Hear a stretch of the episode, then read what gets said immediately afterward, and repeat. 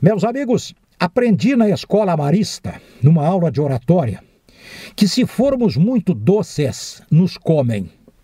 Então não sejamos muito doces, vão acabar nos comendo. O doce é apetitoso.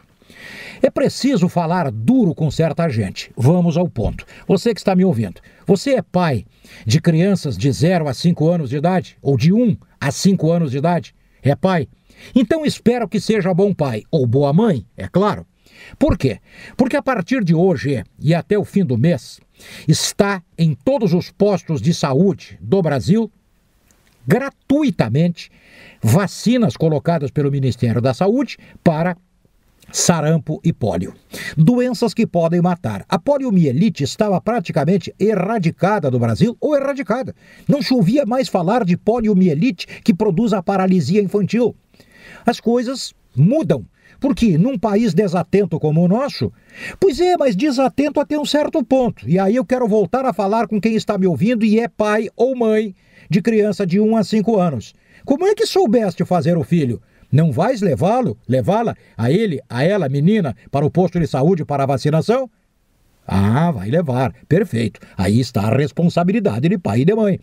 Porque uma criança de até 5 anos de idade não tem iniciativa, não tem consciência, não tem inteligência para entender e por ela mesma tomar a iniciativa de buscar a vacina que vai ser preventiva a doenças incapacitantes e que podem matar. A vacina está nos postos de saúde. Não me venha o cara dizer que só amanhã eu levo. Amanhã é o dia preferencial dos vadios, dos vagabundos da vida. Por que, que não levas hoje, se vacina é uma questão de saúde? Só hoje eu tenho que dar umas voltas, mas que voltas que tu tem que dar? A primeira volta que pai e mãe têm que dar é a de prevenir a saúde dos filhos, de zelar pelas crianças indefesas.